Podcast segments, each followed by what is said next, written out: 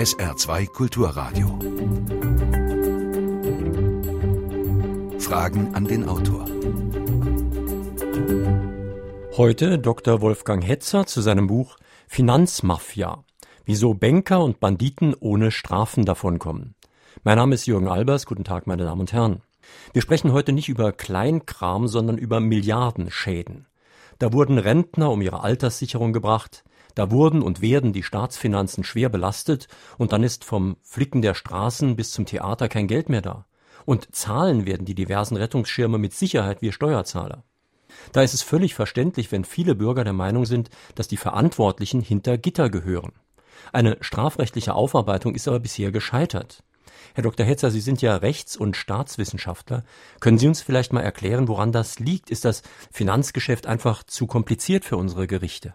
Nein, nicht nur. Die Finanzgeschäfte sind natürlich komplex und wenn Sie daran denken, was ein Strafrichter alles leisten muss, um sich ein Urteil über Schuld zu erlauben. Die Beweisaufnahme ist in diesem Fall besonders schwierig. Sie haben mit einer Fülle von Daten umzugehen und Sie müssen vor allen Dingen sich über den sogenannten subjektiven Tatbestand Gedanken machen. Das heißt, Sie müssen prüfen als Strafrichter, wusste derjenige, der Banker etwa oder der Investmentmanager, was er tut? Konnte er voraussehen, welche Folgen sein Handeln hat? Und ist er verantwortlich zu machen für den Schaden, den er verursacht?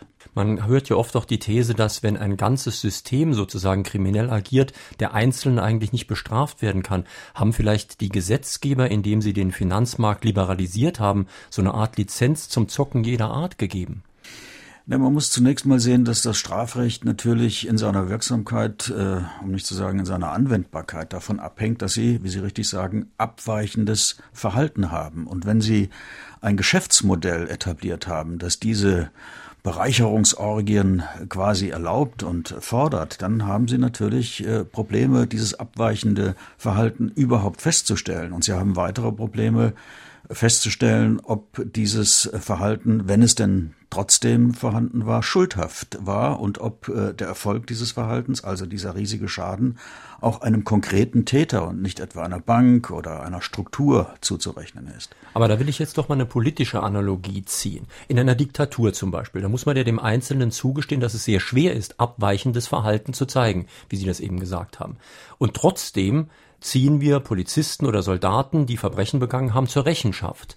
Obwohl sie eben in einem System waren, wo es sehr schwer war, abweichendes Verhalten zu zeigen. Jetzt ist doch eine Investmentbank mit Sicherheit ein einfacherer Spielort als eine blutige Diktatur. Das ist richtig, was Sie sagen. Und Sie haben das Problem in allen historischen Umbrüchen. Denken Sie an die Mauerschützenprozesse, denken Sie an die Nürnberger Prozesse. Einerseits haben Sie den konkret Handelnden, kleineren Scharischen, dem Sie bestimmte Dinge vorwerfen können, Gewalttätigkeit, äh, Mord, Totschlag.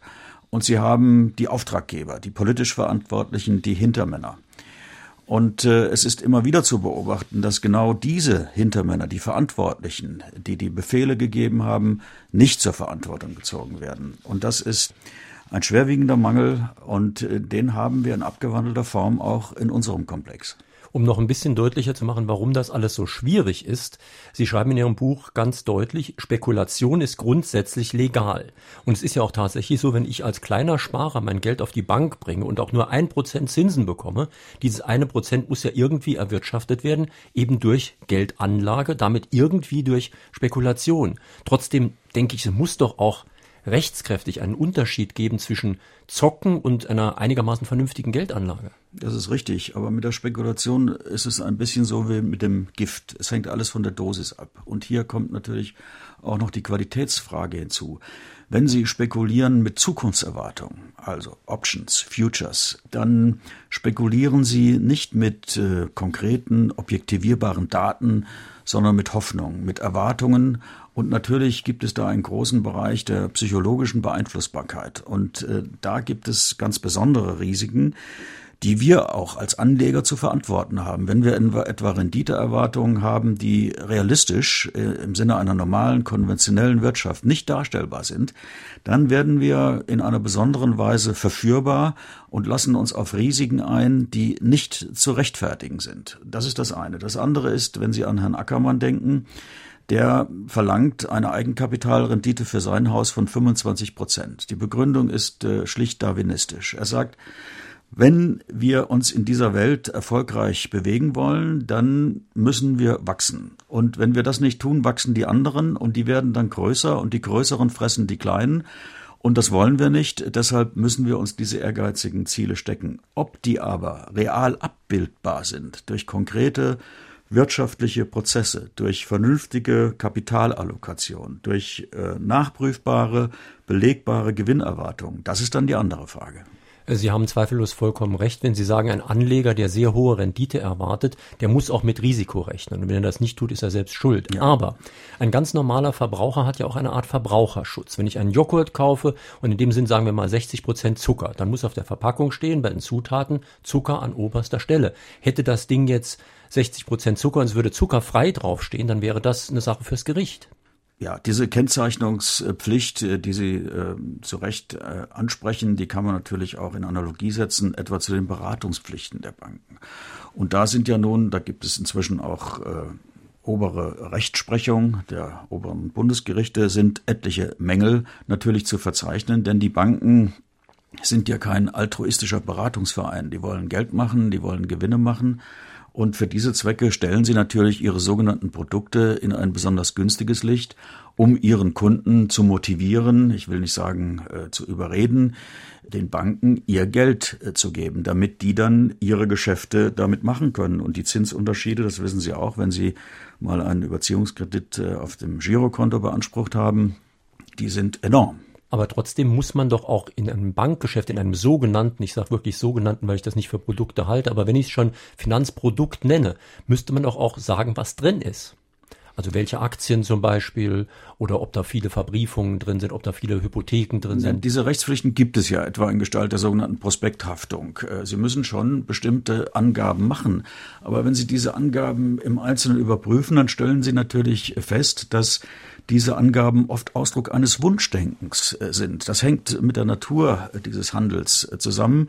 Und Sie können natürlich auch keine Garantie erwarten, denn die Deregulierung etwa im Bereich des Derivatehandels hat dazu geführt, dass Sie keine verlässlichen, sozusagen zitierfähigen, belastbaren Angaben machen, sondern Sie begeben sich in ein vermintes Hochrisikofeld. Und über dieses Risiko täuschen sich äh, manche selbst gerne, aber auch die Banken äh, versuchen das aus den angedeuteten Gründen in einem besonders günstigen Licht darzustellen.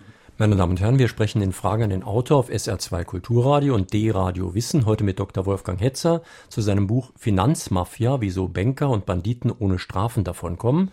Sie können sich wie immer mit Fragen an den Autor an der Sendung beteiligen. Es gehen auch hier schon sehr, sehr viele Fragen ein. Ich merke, das Interesse ist sehr groß. Die Telefonnummer ist Saarbrücken, also 0681, dann 65100. Saarbrücken 65100. Mails in die Sendung bitte Fragen an den Autor mit Bindestrichen zwischen den Wörtern at sr-online.de.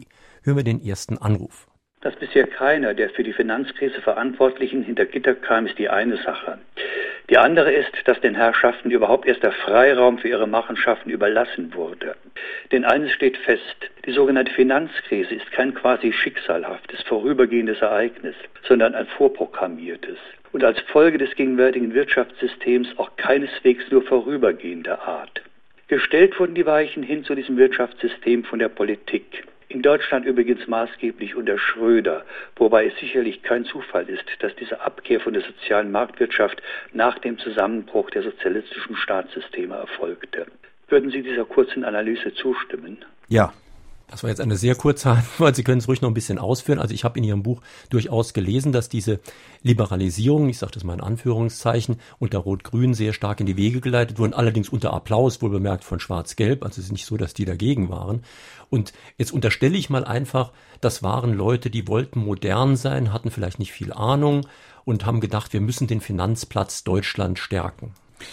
Das ist richtig. Es ist aber gleichzeitig erstaunlich, denn wie innerhalb kürzester Zeit deutlich geworden ist, sind die Vorstellungen, die man damals in der Politik äh, formuliert hat, oder besser gesagt, die andere für die Politik formuliert haben, von der Wirklichkeit widerlegt worden. Man wollte ja beeindruckenden Vorbildern folgen, Irland, Großbritannien, City of London, äh, Luxemburg und anderen und hat äh, unter Hinweis auf Arbeitsplätze und angebliche Wertschöpfung, Umsatzzahlen in der Finanzbranche gesagt, wir in Deutschland müssen raus aus den miefigen, muffigen Verhältnissen der Deutschland AG und wir müssen uns der Welt öffnen und wir müssen ein attraktiver Platz sein für die Investition, für den Umschlag, für die Transaktion von Kapital. Das gehört zu einer modernen Wirtschaft. Und dann hat man im Jahr 2004, wie der Anrufer zu Recht angedeutet hat, ein Gesetz gemacht. Man hat mehrere Gesetze gemacht, aber insbesondere das Investmentmodernisierungsgesetz, mit dem man die sogenannten Heuschrecken zugelassen hat. Man hat äh, für gegen die man andererseits polemisiert hat. Ja, darauf äh, wollte ich sofort zu sprechen kommen. Das ist äh, interessant, weil kurze Zeit danach im Übrigen war äh, den betreffenden Akteuren das Risiko sehr wohl klar, dass in diesen Gesetzentwürfen steckte, die andere allerdings geschrieben haben. Wir kommen auf diesen besonders bekannten Fall der Privatisierung. Aber man hat es trotzdem gemacht. Und dann hat man festgestellt, etwa bei einer Wahl in Nordrhein-Westfalen, dass die gottgewollte ähm, Herrschaft einer Partei über Jahrzehnte vielleicht doch nicht mehr gottgewollt ist. Und dann hat man anlässlich bestimmter Vorgänge, Geschäfte eines Finanzinvestors äh, bei einem Badezimmerarmaturenhersteller festgestellt, dass das Heuschrecken sind, die einfliegen, alles kahl fressen und wieder wegfliegen. Äh, diese Kritik hat einer der gleichen führenden SPD-Politiker in diesem Falle geführt, der vorher maßgeblich also an, der an, der, genau, an der Einladung dieser Tiere nach Deutschland äh, beteiligt war. Gleich zwei Briefe sind hier eingegangen von Hörern, die auf Ratingagenturen ansprechen. Das ist Dr. Wilhelm Groß aus Saarbrücken und Hans Mehringer aus Bochum. Herr Dr. Roos zum Beispiel schlägt auch vor, man könnte doch versuchen, die auf Schadensersatz zu verklagen, zum Beispiel wegen der Herunterstufung der Validität von Staaten wie Portugal und so weiter und könnte versuchen, den Schadensersatz geltend zu machen. Aber wie sieht das mal ganz generell aus mit diesen Ratingagenturen? Ja, mit dem Schadenersatz, das ist natürlich eine berechtigte Hoffnung und Erwartung, aber ich fürchte, dass sie regelmäßig enttäuscht werden wird. Zum einen, weil die Summen natürlich so groß sind, dass selbst wenn es möglich wäre, den Schadensverursacher eindeutig zu bestimmen und auch den Kausalprozess zu beschreiben, ein Ersatz des eingetretenen Schadens sehr unwahrscheinlich wäre. Das ist ein Punkt. Der andere Punkt ist, dass äh, die Ratingagenturen in einer besonders klugen Argumentation sagen, wir haben gar nichts verursacht. Wir haben analysiert, wir haben bewertet und wir haben eine Meinung geäußert und es ist eure Verantwortung, eure Sache, diese Meinung für überzeugend äh, zu halten und ihr zu folgen oder auch nicht. Aber wir können nicht dafür verantwortlich gemacht haben, dass wir im Rahmen der Gesetze von einem Grundrecht der Meinungsäußerungsfreiheit äh, Gebrauch gemacht haben. Das entlastet euch nicht, äh, für die Folgen einzustehen, die ihr aufgrund dieser unserer Meinung zu gewärtigen habt. Äh, diese Argumentation ist auf den ersten Blick bestechend, auf den zweiten ist sie weniger bestechend, denn der Gesetzgeber hat in bestimmten Fällen vorgesehen, um den sogenannten Investment Grade äh, zu bekommen, rechtlich zwingend, dass diese Ratingagenturen zu beteiligen sind. Erstens. Zweitens stehen diese Ratingagenturen natürlich in einem Interessenskonflikt. Sie haben Unternehmen, bei der Schaffung dieser sogenannten Finanzprodukte, übrigens ein Wort, das sich eignet als Unwort des Jahres einzugehen, neben dem Begriff Wertpapiere, beraten. Das heißt, sie haben die Möglichkeit gehabt, äh, weil sie ja auch für ihre Leistungen von diesen Unternehmen, die sie dann zu bewerten hatten, belohnt wurden, bezahlt wurden, ihre Einkommen auf diese Weise äh, zu steuern. Äh, Einen solchen Interessenkonflikt könnte man auch Korruption nennen. Und die Ratingagenturen, ich finde das auch aus einem anderen Grund wirklich lächerlich. Da sind sehr, sehr hochbezahlte Experten, die dann plötzlich, wenn ihre Expertise völliger Unfug ist, sagen, ja, das war nur eine Meinungsäußerung. Ja, Meinungsäußerungen hat auch jeder nicht qualifiziert und nicht hochbezahlte. Das ist richtig. Äh, nur leider äh, ist es ein großer Unterschied, ob Sie eine Meinung im politischen Prozess äh, oder im Privatleben äußern. Da gelten andere Sorgfaltsmaßstäbe als etwa, wenn Sie bestimmte Verpflichtungen, Beratungspflichten erfüllen, die, wie ich angedeutet habe, von den Banken auch nicht immer optimal ähm, erfüllt wurden. Also äh, das Risiko bleibt dann bei demjenigen, der sich diese Meinung angehört hat und entsprechend dem Inhalt dieser Meinung gehandelt hat, investiert hat. Noch eine telefonische Frage an den Autor.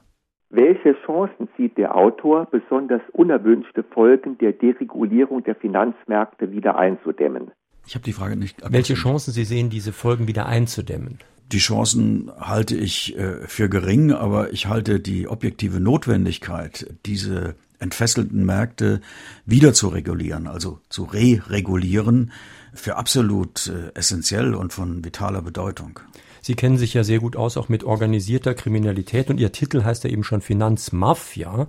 Da muss man jetzt mal erwähnen, dass schon das US-Finanzministerium wohl bemerkt eine bessere Kontrolle der Hedgefonds wollte, weil man nämlich der Meinung war, dass diese eine entscheidende Rolle bei der Reinigung schmutzigen Geldes unbekannter Herkunft spielen.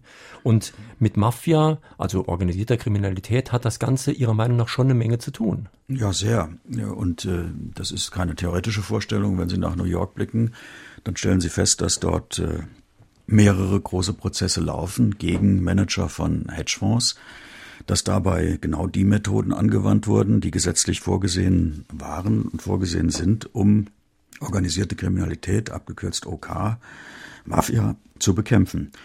Und das ist auch meines Erachtens richtig so. Wir haben nur uns als Gesellschaft eine ganze Zeit lang dagegen gesperrt, sozusagen mit der Mafia in einem Atemzug genannt zu werden. Das hat bestimmte Gründe, auf die ich gerne im Einzelnen eingehen würde, wenn Sie möchten. Aber Tatsache ist, dass zwischen einem Investmentbanker, der bestimmte Methoden anwendet, und einem Mafiaboss auf Sizilien oft nur wenig Unterschiede bestehen. Wenn ich richtig informiert bin, hat auch unser ehemaliger Bundeskanzler Schmidt sich in der Richtung geäußert.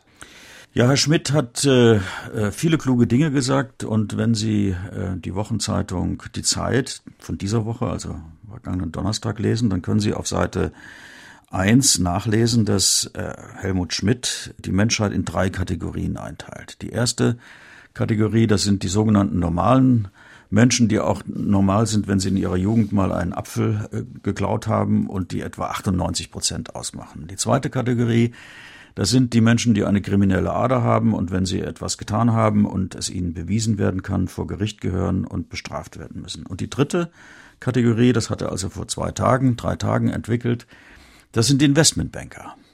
Also die Banker, die als Synonym stehen für äh, Finanzmanager, die uns, und so sagt Schmidt wörtlich, die uns alle, fast die ganze Welt, in die Scheiße geritten haben eine Ausdrucksweise, die für Helmut Schmidt nicht ganz typisch ist, muss ich sagen, aber vielleicht ist in dem Fall angemessen.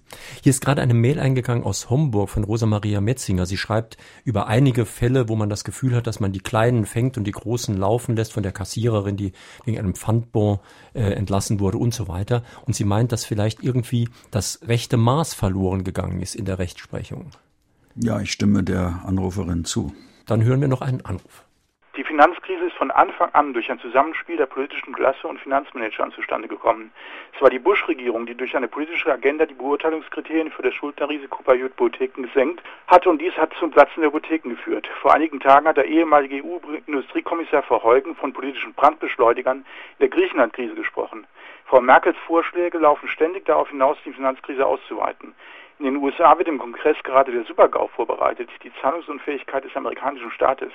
Die politischen Klassen sind tief in die Finanzkrisen verstrickt. Da die politische Klasse die Justiz kontrolliert, ist eine strafrechtliche Aufarbeitung deswegen sehr unwahrscheinlich. Ich möchte noch etwas Grundsätzliches sagen. Als die westlichen Demokratien im 18. Jahrhundert entstanden sind, steckten die Staaten in der ersten Industrialisierungsphase. Die Väter der Verfassungen hatten überhaupt keine Vorstellung darüber, wie Internet, Satelliten, elektronische Medien die Staaten verändern würden. Die Gefahren, die von Klassen und Netzwerken ausgehen, sind völlig unterschätzt worden. Wir brauchen eine Stärkung der Verfassung, um Freiheit und Demokratie, die heruntergewirtschaftet werden sollen, sicherer zu machen. Und dies geht nur mit besseren Politikern. Dann erst kann man mit dem Strafrecht vorgehen. Was meint der Autor dazu? Ich stimme Ihnen zu. Ähm, Priorität sollte darin liegen, wirklich qualifizierte Politiker zu gewinnen. Das ist schwierig genug. Aber lassen Sie mich noch äh, zur Geschichte ein, zwei Sätze sagen. Äh, man kann Herrn Bush sicherlich einiges anlasten, dem Junior vielleicht etwas mehr als dem Senior, aber es waren schon seine Amtsvorgänger äh, als amerikanische Präsidenten, die bestimmte Vorstellungen von der Sozialpolitik hatten. Da gab es den amerikanischen Traum, jeder soll sein eigenes Haus haben. Und es gab äh, Probleme in Städten, die sich in No-Go-Areas verwandelt haben, also verslammt sind. Und man wollte Menschen, die nicht so gut bestellt waren, wirtschaftlich ermöglichen, ein Haus zu kaufen, zu beziehen, zu bauen. Und hat dann natürlich Druck ausgeübt von der Politik auf die Banken, Kunden, Darlehensnehmern, äh, hypothekarisch gesicherte Darlehen zu geben, deren Bonität eben äußerst zweifelhaft war. Und das waren die berühmten Subprimes, äh, die dann in dem Versuch, aus Dreck Gold zu machen, äh, in verschiedene Risikenklassen eingeteilt wurden, verbrieft wurden, verpackt wurden und die dann zusammen auch mit Kreditausfallversicherungen Handelsgegenstände geworden sind. Und daran haben sich beispielsweise, weil Sie von der Politik und den Banken gesprochen haben, an diesem Handel dann äh, auch öffentliche, sprich Landesbanken in Deutschland beteiligt. Also der Weg von Dresden nach Dublin war dann gar nicht mehr weit. Und äh, das Ergebnis kennen Sie. Die Ratingagenturen, die wir angedeutet haben, als Institutionen haben übrigens das nicht vorausgesehen, äh, obwohl sich hier ein, ein Risikopotenzial ungeheuerlichen Ausmaßes angehäuft hatte, über Jahre. Aber wie so oft in der Politik jedenfalls, in diesem Fall wollte man das Gute, aber hat das Böse oder das Gefährliche, das Riskante erzeugt. Die Frage ist, was können Politiker noch? Man hat ja heute, wenn man die Meldungen so liest, äh, das Gefühl, dass die irgendwo Getriebene sind. Also wenn ich bei den US-Schulden, wenn ich das in Nachrichten jetzt richtig in Erinnerung habe, waren das 14.000 Milliarden Dollar Schulden. Bis jetzt, ja. Bis jetzt. Und dann kommen noch die europäischen Schulden dazu und so weiter. Was wir ja oft vergessen, das hat zum Beispiel Sarah Wagenknecht vor zwei Wochen in dieser Sendung mal gesagt, es muss ja auf der anderen Seite eine Vermögensblase geben. Denn wenn jemand 14.000 Milliarden Dollar Schulden hat, muss ihm ja irgendjemand 14.000 Milliarden Dollar geliehen haben. Ja, das ist äh, einerseits die Frage, was ist überhaupt Vermögen? Wie wird es bewertet? Ähm, nach welchen Kriterien werden Darlehen gegeben? Wer ist kreditwürdig? Wie ist es um die Sicherheiten bestellt? Ähm, Sie können das ja studieren am Beispiel der griechischen Staatsanleihen. Äh, Stichwort äh, Umschuldung. Sie haben dann äh, am Tag X angeblich Wertpapiere, die einen gewissen Nennwert haben und im Laufe der Zeit schrumpft das im griechischen Fall sukzessive auf 80, 70, 60, manche reden jetzt von 50 Prozent. und dann haben sie natürlich diesen Blasencharakter und Blasen haben die Tendenz, früher oder später zu platzen. Wie sieht denn das jetzt mit den Banken aus? Da gab es ja Banken, die gar nicht so bekannt und so groß waren, die man aber einfach für systemrelevant erklärt und folglich gerettet hat. Das ist ja ähnlich wie jetzt mit der Rettung Griechenlands. Man fragt sich dann, wo die Verantwortung eigentlich bleibt. Denn wenn eine Bank völlige Fehler machen kann, dann geht sie pleite, dann wird sie mit öffentlichen Geldern gerettet dann ist keine Verantwortung mehr da, natürlich erst recht auch schon keine strafrechtliche Verantwortung. Ja, das ist ein gutes Beispiel. Äh, in diesem Begriff der Systemrelevanz deutet sich wieder äh, die Frage der Strafbarkeit oder die Problematik äh, staatlichen Strafens ab. Natürlich hat die Politik versagt oder man kann auch, wenn man so will, von einem dauerhaften staatskapitalistischen Systemversagen sprechen, wenn zugelassen wurde, dass Private, ich rede jetzt nicht von den Landesbanken, aber dass Banken Vermögensverwalter, äh, wie auch immer, so groß werden, dass sie quasi ein Erpressungspotenzial darstellen, dass sie aufgrund ihrer wirtschaftlichen Macht und der Schäden, die sie verursachen können, ein ganzes System, die Integrität einer Volkswirtschaft gefährden können, dann hat die Politik in einer Weise versagt, die, die noch schlimmer ist als kriminell. Nur Sie sind nicht der einzige Autor, der im Buch klar darauf hinweist, die Krise geht nicht nur von nicht regulierten, sondern auch von regulierten Bereichen aus, also zum Beispiel Landesbanken und gerade zum Beispiel die Bayerische Landesbank, nur mal ein Beispiel zu nennen, da müssen ja auch alle möglichen Leute, die eigentlich hätten hingucken müssen, weggeschaut haben. Das heißt, auch da ist ein Versagen der Aufsicht und ich frage mich, bei Aufsichtspflicht, Aufsichtspflicht müsste irgendwo auch rechtliche Folgen haben. Ja, ich bin dankbar auch in Anlehnung an den vorhergehenden Anrufer, dass Sie das Stichwort Bayerische Landesbank nennen.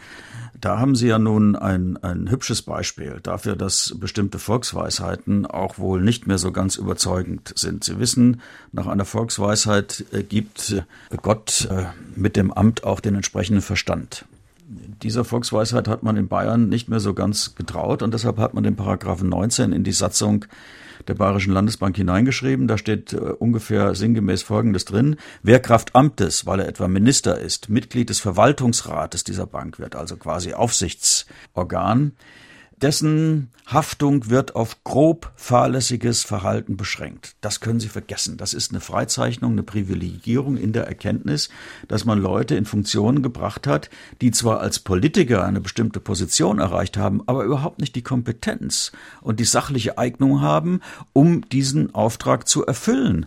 Und dann äh, schreibt man äh, gewissermaßen ins Gesetz, hier in die Satzung hinein, was immer ihr tut an äh, dummen Sachen und wir erwarten das geradezu von euch, weil ihr diese Qualifikation nicht habt. Wir stellen euch mal vorsorglich frei, indem wir die Hürde so hoch äh, halten, dass ihr bequem darunter oder darüber, wie man will, hinwegkommt. Es ist jetzt gleich 11.30 Uhr. Sie hören auf SR2 Kulturradio oder D-Radio Wissen Fragen an den Autor mit Dr. Wolfgang Hetzer zu seinem Buch Finanzmafia. Spätestens als ein junger Mann in Paris laut Gericht fast alleine 5 Milliarden Euro an der Börse versenkte, war für mich klar, da stimmt vieles nicht mehr in dem System. Früher gab es ein Vier-Augen-Prinzip bei Banken, bei kleinen Geschäften, bei großen vielleicht Vorstand. Welche Prinzipien herrschen heute vor? Sichere. Ja, was meinen Sie? Sie sprechen wahrscheinlich auf Herrn Kerviel an und äh, das große Rad, das er gedreht hat. Und wenn Sie seinen Erfahrungsbericht und andere Bücher über ihn lesen, dann stellen Sie in der Tat fest, das ist eine Aussage, die ich für plausibel halte, dass man wusste, welche Risiken er einging, die ein Volumen von übrigens weit mehr als äh, fünf Milliarden erreicht haben. Und solange es gut ging, solange dieses Risiko sich nicht realisierte, solange die Bank mit entsprechenden Spekulationen Gewinne machte, war das den Vorgesetzten recht. In dem Moment, als es nicht mehr funktionierte, war, wie wir am Anfang der Sendung besprochen hatten, er derjenige, der kleine Mann am Ende der Linie, äh, derjenige, der alles zu verantworten hatte. Liegt das nicht alles auch daran, dass so altmodische Sachen geändert wurden? Der Bankier wurde zum Banker, das Bilanzrecht, das wurde in dieser Sendereihe auch schon mehrfach angesprochen, das Bilanzrecht wurde immer mehr so verändert, dass die Bilanzen eben viele Risiken gar nicht mehr wirklich darstellen. Und Sie schreiben in Ihrem Buch ja auch, was das Bilanzrecht zulässt, kann nicht strafbar sein. Ja, das sind in der Tat äh, diese Wertungswidersprüche, die man in der gesamten Rechtsordnung an verschiedenen Stellen findet. Und äh, wenn Sie an die Diskussion über Basel III denken, und an beispielsweise einige Besonderheiten, die jetzt auch akut geworden sind im Zusammenhang mit dem Stresstest. Äh, die Frage, wie bewertet man stille Einlagen? Gehört das zur Kernkapitalquote oder nicht? Das hängt natürlich mit unterschiedlichen Kulturen in der Bankenwelt zusammen, mit angelsächsisch geprägtem Risikobewusstsein und mit dem Vorsichtsprinzip des ordentlichen Kaufmanns, das in Deutschland etwas äh, verbreiteter war. Das sind Dinge, die dann international zum Ausgleich äh, gebracht werden müssen. Es gibt dann auch die üblichen äh, oder unüblichen Tricks. Repo 105 heißt eines, das war die Auslagerung von Verbindlichkeiten, etwa im Falle Lehmann, aus der Bilanz, nur zu dem ein, einzigen Zweck, sie über den Stichtag sozusagen verschwinden zu lassen, um sie dann wieder reinzuholen und damit die Vermögenslage vorteilhafter darzustellen, als sie realistischerweise war. Und Sie wissen auch. Ist das nicht Betrug vielleicht? das, äh, ich gebe eine typische Juristenantwort, es kommt darauf an. Aber äh, so kann ein Betrug beginnen, sagen wir mal so. Es ist zumindest eine unrealistische Darstellung der eigenen Verhältnisse und sie haben eine, einen zynischen Gipfelpunkt in der Politik unter Haushältern, wenn man sagt, ähm, Klarheit geht vor Wahrheit. Also machen Sie Angaben möglichst auf, mit mehreren Kommastellen, dann erwecken Sie den Anschein von Präzision, Genauigkeit und äh, ähm, Realität. Und in Wahrheit äh, waren sie nur klar, aber nicht wahr. Alexander Fricke aus Unterföhring fragt, welche Rollen spielen die nationalen und internationalen Wettbewerbsbehörden? Können sie im globalisierten Geldmarkt noch etwas bewirken? Ja, das ist das riesige Problem der Aufsichtsbehörden. Sie wissen, dass äh, im Rahmen der Europäischen Union jetzt auch äh, neue Behörden gegründet äh, wurden.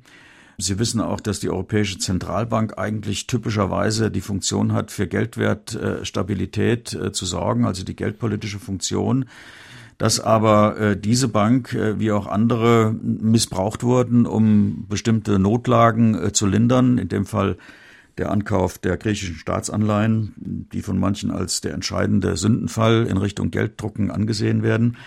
Und die Aufsichtsbehörden ähm, müssen natürlich auch die notwendigen rechtlichen Grundlagen haben und sie müssen entsprechend personell ausgerüstet sein. Aber wie auch die äh, Stock Exchange Commission in New York zeigt, äh, sind diese Behörden manchmal noch nicht mal in der Lage, relativ primitive Formen des Anlagebetrugs, etwa bei Madoff, in Gestalt eines sogenannten Ponzi-Schemes, also eines Schneeballsystems, äh, zu entdecken, beziehungsweise es läuft über Jahre, ohne dass die Aufsicht rechtzeitig äh, einschreitet. Und bei den internationalen Transaktionen haben sie natürlich das Problem, dass sie keine Weltaufsichtsbehörde haben und die Debatte um die europäische Ratingagentur, aber auch um die Aufsichtsbehörden zeigt, wie sie in Konkurrenz kontinentaleuropäisch zu angelsächsisch hier auch äh, politische und wirtschaftliche Interessen äh, zu berücksichtigen haben, auch als Aufsichtsbehörden. Und das verzerrt natürlich die Perspektive und schafft Risiken eigener Art.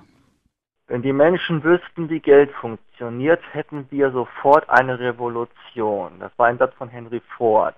Ein anderer Philosoph, Voltaire, sagt, Papiergeld kehrt früher oder später zu seinem inneren Wert zurück. Und der ist null. Was sagt der Autor zu diesen beiden Sätzen im Zusammenhang mit der Gründung der FED 1913? Ja, über Geld kann man natürlich äh, jetzt lange sprechen. Man kann das philosophisch tun, wie Herr Simmel das getan hat. Man kann das äh, banktechnisch behandeln. Aber ich versuche es mal mit einer paradoxen äh, Eröffnung. Also die Phönizier haben das Geld erfunden, aber warum so wenig? Heute haben wir eigentlich zu viel Geld. Oder wir haben viel Geld in falschen Händen oder wir haben viel Geld, das für falsche Zwecke eingesetzt wird. Natürlich äh, ist das Papiergeld anschaulich und verführerisch, aber in God We Trust, wie die Amerikaner darauf geschrieben haben, äh, symbolisiert es ja nur ein Zahlungsversprechen. Und die Einhaltung dieses Zahlungsversprechens, die hängt bekanntlich von mehreren Faktoren ab. Im Moment hat es den Anschein, Stichwort 2,7 Prozent bei einer idealen Schwelle von 2 Prozent, dass dieses Zahlungsversprechen sukzessive nicht mehr so eingehalten wird, wie das am Tag x mal verstanden wurde. Und das nennt sich Inflation. Wir haben natürlich auch die Debatte über die Sachwerte jetzt. Es gibt ja die unterschiedlichsten Empfehlungen. Manche sehen jetzt äh, im Gold ihr Heil und andere kaufen äh, Grundstücke. Natürlich ist das Papiergeld übrigens äh, heutzutage eigentlich in elektronischer Form. Gelddrucken äh, geschieht sehr viel einfacher und leichter mit ein paar Mausklicks. Und wenn Sie sich erinnern an die eine äh, Szene, dass der Dow Jones Index, Entschuldigung, um 1000 Punkte vor kurzem äh, abgestürzt ist, weil ein Angestellter sich vertippt hat und aus 16 Milliarden, 16 Millionen oder umgekehrt gemacht hat, dann wissen Sie, dass Zahlen, die die Werte symbolisieren sollen oder Zahlungsversprechen als Geld, in welcher Form auch immer, auch als Papiergeld, äußerst skeptisch zu betrachten sind. Was mich immer irritiert in der Diskussion ist, dass wenn man von den riesigen Geldsummen spricht, um die es geht, heißt dann plötzlich irgendwann, das ist ja alles virtuell. Das klingt auch erstmal sehr schön und viele Geschäfte sind auch wirklich virtuell. Aber mit diesem virtuellen Geld kann ich mir auch ein Auto und ein Haus und ich weiß nicht was kaufen. Das heißt, so virtuell ist es dann auch wieder nicht. Und wenn ich Schulden habe, naja gut, wenn ich nicht in der Lage bin, die Schulden zu streichen einfach eigenmächtig, dann ist es auch nicht so fürchterlich virtuell. Nein, nein, es ist äh, sicherlich abhängig vom Aggregatzustand. Ich meine, virtuell können Sie auch sagen, äh, sind äh, diese Dinge deshalb, weil sie elektronisch unsichtbar verfügt werden, weil sie aber Effekte haben. Sie sind natürlich nie nur virtuell im Sinne von nicht existent oder unverbindlich, sondern es hängt, Stichwort Papiergeld und elektronische Überweisung, äh, von bestimmten physikalischen und anderen Dingen ab, wie augenscheinlich sie werden Abgesehen davon, dass natürlich der Handel mit Hoffnungen auch äh, das Moment des Virtuellen in sich trägt. Aber sie sind immer früher oder später konkret. Es entstehen Schulden. Diese Maßnahmen, diese Verfügungen werden akzeptiert als Erfüllung von Verbindlichkeiten. Das heißt, Rechtsverhältnisse ändern sich und das ist dann Realität. Das ist nicht virtuell im Sinne von nicht existent oder nicht, oder nicht verbindlich. Noch eine telefonische Frage an den Autor. Werden Banker nicht bestraft, solange Politiker für das hohe Schuldenmachen auch nicht bestraft werden? Ja, ich überlege gerade, wann und wo Politiker wirklich bestraft werden, abgesehen von diesen krassen Fällen, die äh, in Den Haag verhandelt werden, dafür, dass sie Schaden gestiftet haben. Üblicherweise, aber auch das ist nicht immer der Fall, werden sie dann nicht mehr gewählt. Sie können durchaus äh, schwerwiegende Fehler machen. Schauen Sie sich äh, England an, äh, wo dann auch besondere Allianzen zwischen Politikern, Polizisten und Journalisten äh, zustande gekommen sind mit äh, geradezu widerlichen Einzelheiten. Aber ich habe nicht den Eindruck, dass im Vereinigten Königreich demnächst die Revolution ausbricht oder die Wahlchancen von Herrn Cameron sich drastisch äh, verschlechtert haben, geschweige denn, dass äh, irgendjemand äh, vor ein Strafgericht kommt aus dem politischen Bereich. Rudolf Puhl aus Beckingen fragt, würde unser Wirtschaftssystem weiter funktionieren, wenn Manager stärker zur Verantwortung gezogen würden und in Erwartung einer späteren Bestrafung keine Risiken mehr eingehen würden? Das ist zumindest eine These, die sich äh, in äh, Strafrechtswissenschaftlerkreisen breit macht, die früher oft gesagt haben, das Strafrecht ist die Ultima Ratio, also kommt ganz äh, zum Schluss. Da gibt es heute Stimmen, die sagen, äh, Strafrecht ist eigentlich Sola Ratio, also die einzige Maßnahme, mit der man äh, dagegen vorgehen kann, weil diese äh, Manager aus Angst vor Bestrafung sich anders verhalten würden. Aber ich bin da, was die Leistungskraft des Strafrechts insoweit angeht, sehr skeptisch. Wir sollten aber über einen wichtigen Begriff reden, der in Ihrem Buch auch eine große Rolle spielt, sogar eine Kapitelüberschrift, das ist die Korruption. Sie schreiben, dass bei diesen Ratingverfahren und den Verbriefungen und diesen ganzen neuen Finanzprodukten äh, sehr, sehr viele Beteiligte auf allen möglichen Stufen, das sind Rechtsanwälte, Wirtschaftsprüfer und so weiter, sehr viel Geld oder sie schreiben sogar zu viel Geld verdient haben. Dieses zu viele Geld, was die verdient haben, hat ja zumindest die Funktion eines Bestechungsgeldes auch. Ich will damit nicht sagen, dass direkt Bestechung ist, aber wenn ich für eine Sache zu viel Geld bekomme, bringt mich das in eine bestimmte Richtung und das kann man Korruption nennen. Ja, aber da muss man vorsichtig sein. Ich meine, äh, wer ist nicht verführbar durch großes Geld? Aber das bedeutet noch nicht, äh, dass man korrupt ist. Äh, Korruption erfordert ja in diesem Sinne sozusagen den ein Wettbewerb, ein Nicht-Leistungswettbewerb. Solange Sie ein ausgewogenes Leistungsaustauschverhältnis haben und solange äh, rechtliche Vorschriften beachtet sind, ist das entweder ein gutes Geschäft oder ein erfolgreicher Banker oder ein erfolgreicher Zahnarzt, was auch immer.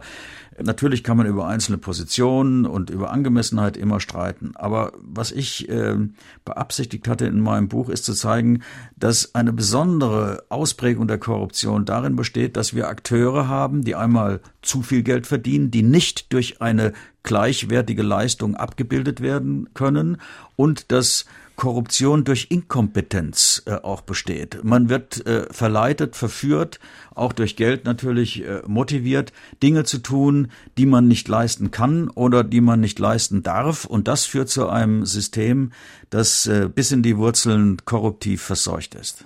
Und das betrifft dann alle möglichen Bereiche. Das betrifft dann den Politiker, der in Erwartung von Spenden jeder Art etwas tut. Das betrifft einen Beamten, aber auch eben einen Privaten, der in der Privatwirtschaft arbeitet, der einfach hofft, viel Geld zu bekommen dafür, dass er vielleicht auch nur die Augen mal zu. Ja, schauen Sie sich doch große Firmen an, äh, die eine lange äh, Geschichte haben. Äh, ob das Ferrostal oder Siemens ist, dann prüfen Sie doch mal, was die alltäglichen Handlungsmuster in diesen Firmen über Jahre, wenn nicht Jahrzehnte von den Gepflogenheiten der Mafia Mafia unterschieden hat, die natürlich auf Waffengewalt so weit es irgendwie geht, verzichtet, äh, sondern mit Geld äh, versucht, alle Hindernisse aus dem Weg zu räumen. Äh, die Ziele und die Methoden äh, gleichen sich doch sehr.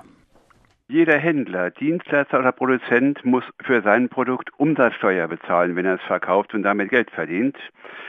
Die Banken verkaufen ihre Produkte mit hohem Gewinn. Dieser ist umsatzsteuerfrei. Es gab früher eine sogenannte Börsenumsatzsteuer. Warum schaffen es die nationalen oder europäischen Politiker nicht, auch die Finanzprodukte, die hochprofitabel sind, der Banken zu besteuern? Das ist eine berechtigte und gute Frage. Sie wissen, dass unter dem Stichwort Finanztransaktionssteuer diese Diskussion seit einiger Zeit geführt wird. Und in diesem Bereich, wie überhaupt in äh, Fragen der Besteuerung, zählen natürlich wirtschaftliche Verhältnisse und politische Interessen, komparative Vorteile, strukturelle Eigenheiten. Und äh, in der City of London lösen sie mit diesem Vorschlag einfach keine Begeisterung aus. Und äh, wenn Sie sich anschauen, worauf der Erfolg der Deutschen Bank äh, gegründet ist, nämlich mit einem bestimmten Maß, einer bestimmten Qualität und einem bestimmten Umfang von Investmentbanking. Und auch wenn Sie jetzt die Nachfolgedebatte über Herrn Ackermann sehen, dann merken Sie, dass auch bei dieser scheinbar nur technischen äh, Frage all diese Hintergründe virulent werden.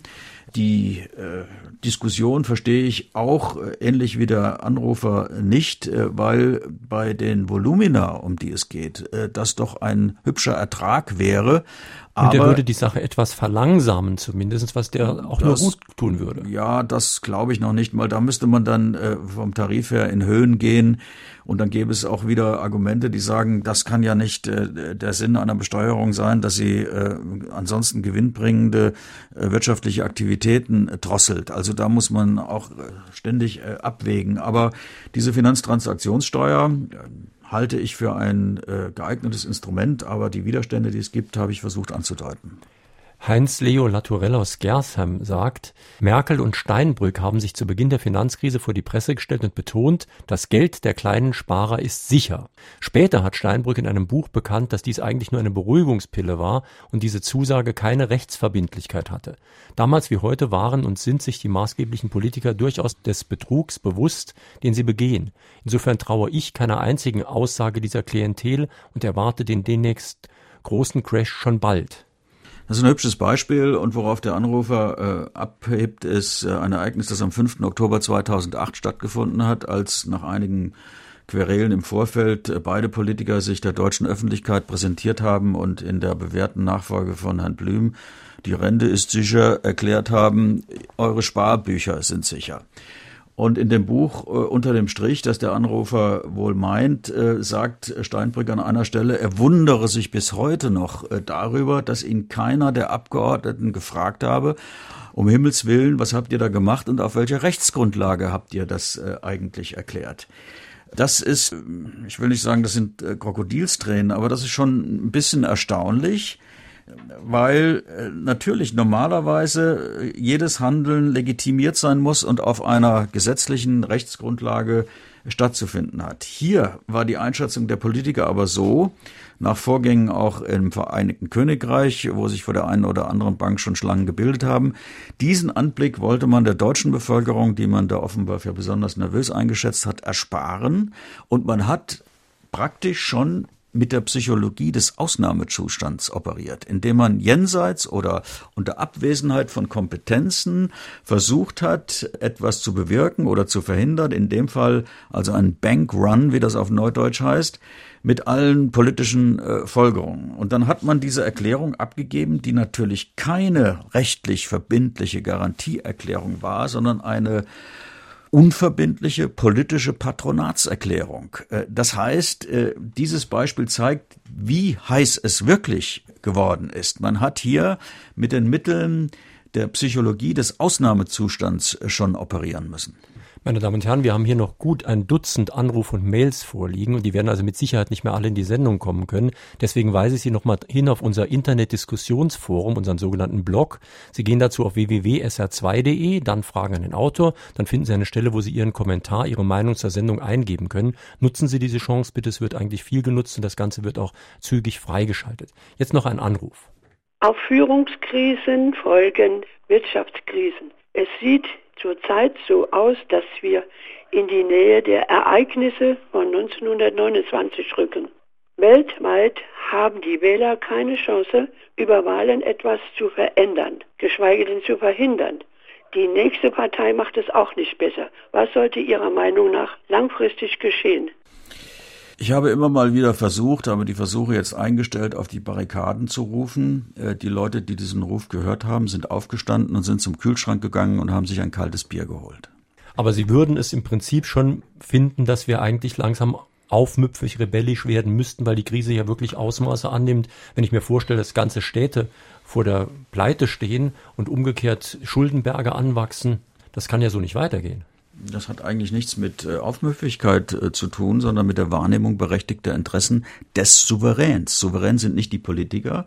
Politiker sind Auftragnehmer der Wähler und äh, die haben eine berechtigte Sorge darum, ob das Gemeinwohl geschützt wird und gemehrt wird. Und man hat nicht an allen Stellen und nicht bei allen Politikern den Eindruck, dass sie das können und oder wollen.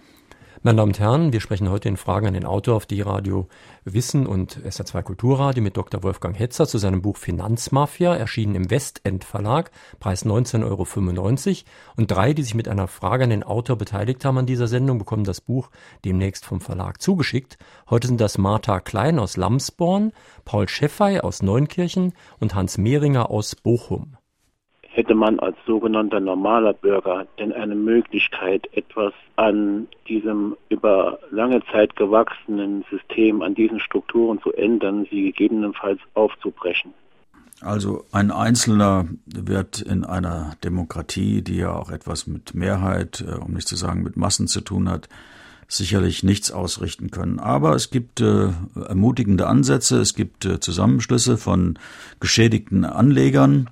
Es gibt natürlich auch äh, Wahlergebnisse, aber es gibt auch, das ist sehr bedauerlich, eine sinkende Wahlbeteiligung, weil viele Menschen schon resigniert haben. Das halte ich für eine gefährliche Entwicklung, weil sich natürlich die Frage stellt, wo bleiben diese Leute?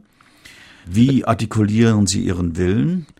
Äh, wie kann eine Demokratie ohne Wähler funktionieren? Das sind besorgniserregende Entwicklungen. Und es gibt ja auch Organisationen wie ATTAC zum Beispiel, die schon lange eine Finanztransaktionssteuer fordern, kann man auch unterstützen. Ja. Auch entsprechende Parteien oder manchmal auch Politiker in Parteien, denn es ist ja heute oft so, dass innerhalb einer Partei keineswegs alle einer Meinung sind, dass es einzelne Politiker gibt, die sehr mutige Forderungen auch stellen. Das ist richtig, ja.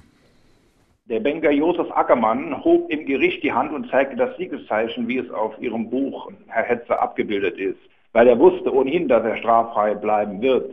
Richter, die im Namen des Volkes solche Urteile sprechen, sprechen aber in der Praxis im Namen des Großkapitals. Es ist quasi eine Seilschaft aus Politik, Kapital und auch im Unterbewusstsein einer käuflichen Justiz. Und in einer Seilschaft, wie jeder weiß, wird von denen, die drinnen hängen, niemand das Seil anschneiden oder abschneiden, dann fallen nämlich alle. Man kann dies auch grob gesagt Mafia nennen. Alle, die in diesem Geldstrudel hängen, sind feige und haben Angst um ihre Karriere. Später, wenn die Schafe im Trockenen sind, wenn äh, die fette Pensionsansprüche sicher sind, dann schreiben viele von denen, die dann vorher geschwiegen haben, schlaue Bücher und sagen dann die Wahrheit, wo sie sich zu ihrer Karrierezeiten niemals getraut hätten. Was sagt der Autor dazu? Also ich hoffe, Sie haben äh, damit äh, mit Ihren letzten Bemerkungen nicht mich im Auge. Ich bin nämlich noch nicht pensioniert, werde aber hoffentlich in absehbarer Zeit äh, pensioniert sein. Und ich habe mich seit vielen Jahren durchaus mit eigenem Risiko auch an dieser Debatte beteiligt. Also insoweit fühle ich mich von Ihnen jedenfalls nicht persönlich angesprochen. Erstens. Zweitens, ich würde auch nicht in diesem Pauschalisierungsgrad von einer käuflichen Justiz sprechen. Drittens äh, will ich Ihnen aber recht geben, dass äh, diese Interessenskonflikte, um die es geht, im Rahmen eines Strafverfahrens, ich habe es angedeutet, oft nicht angemessen behandelt werden können. Bei Herrn Ackermann, Sie sprechen ja auf den Mannesmann-Prozess an, gab es ja eine juristische Delikatesse. Man hat ja, Herr Esser und andere, die dort gehandelt haben, sich vorher Sachverständigen Rechtsrat eingeholt und hat dann entsprechende juristische Bewertungen bekommen, äh, die sinngemäß gesagt haben, ja, ja, das könnt ihr machen, das ist alles in Ordnung. Und dann hat man später, das ist ein hübscher juristischer Begriff, äh, behauptet, man habe sich aufgrund dieser Beratung in einem unvermeidbaren Verbotsirrtum befunden. Und wenn das Gericht das jetzt anders äh, sieht, dann äh, muss das berücksichtigt werden und das Handeln ist dann entweder nicht rechtswidrig oder nicht schuldhaft. Das sind Zusammenhänge, wo Sie dann auch äh, auf die Frage kommen, ja, welcher Zusammenhang besteht eben zwischen juristischer Qualität, zwischen wirtschaftlichen Interessen. Diese Anwälte müssen nämlich sehr gut bezahlt werden und die sind auch gut. Und äh, denen gelingt es dann für ihre Mandanten ein gutes Ergebnis herauszuschlagen. Aber das ist in Grenzen legitim. Das ist die Aufgabe der Anwälte. Aber das, äh, um das nochmal zu sagen, ist für mich kein Anzeichen dafür, dass die Justiz käuflich ist. Lassen Sie uns doch mal, das hat der Anrufer auch angedeutet, darüber sprechen, wer alles so drin hängt. Denn schon bei der HRE-Bank, die ja gerettet werden musste, habe ich mich gefragt, wer steckt denn da drin? Das heißt, wer geht mit unter, wenn die untergehen? Welche Kommunen zum Beispiel haben dort Geschäfte gemacht und so weiter? Auch jetzt kann man sich fragen, im Fall Griechenland, wer hat denn eigentlich die griechischen Staatsanleihen? Wer ist daran interessiert, die zu retten? Das ist ja doch die Frage, die man sich eigentlich mal stellen sollte, die nie gestellt wird. Ja, wobei die Komplexe natürlich sehr unterschiedlich sind. Wenn Sie auf die Kommunen Leipzig und Pforzheim äh, sind da gute Beispiele. Das sind ja letztlich auch ähm, Spekulationen, die auf Steuervermeidung äh, zielten und nach einer Rechtsänderung in den USA funktioniert das nicht mehr. Das war auch die Erwartung, dass sich äh, Zinsverläufe in entsprechender Weise verändern. Und als das äh, nicht mehr äh, zu realisieren war, war das eben ein Verlustgeschäft für die Kommunen, die vielleicht anderes hätten tun sollen, bestimmte Schlaglöcher stopfen, als Geld der Steuerzahler irgendwelchen dubiosen amerikanischen Finanzvehikeln zuzuschieben. Das andere, wenn es um die Staatsanleihen geht oder um die Frage, wer hängt da drin, wessen, um wessen Geld geht es, das ist interessant. Gerade in der letzten Zeit äh, haben Sie ja äh, die Entwicklung, dass die Banken entgegen ihren Versprechungen, die sie gegenüber der Regierung abgegeben haben, beispielsweise ihr Engagement in griechischen Staatsanleihen zurückgefahren haben. Und das ist besonders bedeutungsvoll weil, wie Sie wissen, die Debatte über die angemessene Beteiligung, freiwillig oder unfreiwillig, der privaten Gläubiger jetzt geführt wird. Und Sie haben dann die Situation, dass aufgrund dieser Rückzugsoperationen das vorhandene Kapital bzw. die Ver Verbindlichkeiten tatsächlich in den öffentlichen Händen bleibt und der Steuerzahler wieder mal dafür einspringen muss. Und das ist natürlich nicht in Ordnung die Tatsache, dass wir so viele in Anführungszeichen unfähige Politiker haben, kann die nicht ursächlich darin liegen, dass die allerwenigsten in ihrem Leben einen normalen Beruf ausgeübt haben, sondern während der Schulzeit in die Partei eingetreten sind und nach dem Studium in die Politik gegangen sind. Naja, vor dem Eintritt in die Politik haben Sie ja oft noch promoviert oder auch nach dem Eintritt in die Politik promoviert, haben nicht nur ein Studium abgeschlossen, aber dazu könnte man auch einiges sagen. Aber vor allen Dingen äh, würde ich mit Ihnen äh, eine Debatte zuerst darüber führen, warum Sie die Anführungszeichen beim Wort unfähig äh, gesetzt haben. Die können Sie ja auch weglassen. Ratingagenturen werden von den Banken bezahlt. Was ist also wirklich von ihren Bewertungen zu halten? Nichts. Das ist also wirklich nochmal ein ganz wichtiger Punkt, den man nochmal darstellen muss. Normalerweise eine vernünftige Bewertung macht jemand von außen. Aber dass jemand eine Bewertung macht für seinen Auftraggeber, das ist ja schon ein Interessenkonflikt, den man gar nicht hoch genug darstellen kann. Ja, natürlich. Wir haben es ja angedeutet, das ist eine äh, äh, skandalöse Form der Selbstbegünstigung, äh, der Privilegierung und das äh, zählt zu dem, was ich institutionalisierte Korruption nenne und ich sehe da keinen Unterschied zum Handeln äh, krimineller Organisationen. Lassen Sie uns das jetzt gegen Ende der Sendezeit noch mal ein bisschen vertiefen. Ihr letztes Kapitel heißt Korruption als Leitkultur und Sie beginnen da erstmal sozusagen harmlos sehr weit weg, nämlich in China, wo ein Schulmädchen gefragt wurde, was es denn werden will und dann hat es dann vor der laufenden Kamera gesagt, ich möchte Beamter werden und zwar möglichst ein korrupter Beamter, denn die bekommen so viele schöne Dinge. Und das muss in China ein ziemliches Aufsehen erregt haben, dieses Video. Aber das ist ja ein Phänomen, das eben nicht nur weit weg und nicht nur bei Schulmädchen zu finden ist. Ja, das haben wir hier auch. Das müssen Sie aber mal ein bisschen erklären, wie Sie das meinen. Also wo ist bei uns die Korruption? Sie schreiben, Korruption ist ein Angriff auf die sachgerechte Aufgabenerfüllung. Das heißt, irgendjemand hat eine Aufgabe, erfüllt die nicht mehr sachgerecht, weil er von irgendwo Geld oder andere Vorteile bekommt. Ja, natürlich. Ich meine, wir können jetzt äh, die verschiedenen Formen von Ko Korruption durchdeklinieren und üblicherweise fängt man damit an und hört auch damit auf, dass man sich vorstellen, im Rahmen einer Verkehrskontrolle einen 100-Euro-Schein rüber äh, zu schieben, damit der Polizist äh, einen weiterfahren lässt, obwohl man beispielsweise Alkohol getrunken hat. Oder äh, was weiß ich, die sprichwörtliche Friedhofsgärtnerei, die einen Auftrag äh, erhalten möchte und dann den zuständigen äh, Beamten in der Stadtverwaltung ähm, schmiert. Da gibt es ja äh, unter der Regie von Schaupensteiner und anderen Staatsanwälten aus Frankfurt über Jahre beeindruckende Prozesse, die gezeigt haben, dass diese Art von Korruption in Deutschland, nicht in Sizilien, Teil der Alltagskultur geworden sind. Und dann gibt's eben das, was ich versucht habe anzudeuten, wo sie nach dem mafiotischen Prinzip, man kennt sich, man hilft sich, man hat Connections, äh, man äh, sorgt für Wohlwollen, Leistungen verschiedener Art erbringt, damit man im Gegenzug äh, Leistungen erbringen kann oder auch keine Leistungen, wenn sie an Umweltauflagen denken, äh, erbringen muss. Und so setzt sich das dann fort bis hin zu der unterhaltsamen Ebene der Parteispenden, wo man dann vergisst, in welcher Schublade man äh, prall gefüllte Briefumschläge liegen gelassen hat. Und das schadet dann dem Bürger ganz direkt, indem eben die Aufgaben schlecht erfüllt werden und für die richtigen Sachen kein Geld mehr da ist. So ist das. Meine Damen und Herren, in Frage an den Autor war das heute Morgen Dr. Wolfgang Hetzer zu seinem Buch Finanzmafia, wieso Banker und Banditen ohne Strafen davonkommen, erschienen im Westend Verlag, Preis 19,95 Euro. Diese Sendung, die Sie gerade gehört haben, finden Sie auch im Internet als Podcast. Sie können sie sich dann nochmal anhören, auch als elektronische Kopie auf Ihren Rechner runterladen und speichern. Wir haben im Internet ja noch ein zweites Podcast-Angebot, unser Klassikerfach von Fragen an den Autor. Dort ist jetzt wieder zu finden eine Sendung aus dem Jahre 2006, Albrecht Müller, Machtwahn. Passt auch ganz gut zu unserer heutigen Diskussion. Und wenn Sie diese Diskussion jetzt noch weiterführen wollen, dann verweise ich Sie nochmal auf unser Internet-Diskussionsforum, unseren sogenannten Blog. Sie gehen auf www.sr2.de, dann auf Fragen an den Autor und dann schreiben Sie Ihren Kommentar, vielleicht auch das, was Sie als Mail schreiben wollten, aber was hier nicht in die Sendung kam, hin und nehmen weiter an der Diskussion teil. Am nächsten Sonntag in Fragen den Autor haben wir sozusagen das Thema Volksmund und Psychosomatik. Walter Schmidt hat ein Buch geschrieben, Dicker Hals und kalte Füße, was Redensarten über Körper und Seele verraten, überliefert also der Volksmund altes Wissen über die Zusammenhänge von Körper und Seele oder eher vorwissenschaftliche Glaubenssätze. Schönen Tag wünscht Jürgen Albers.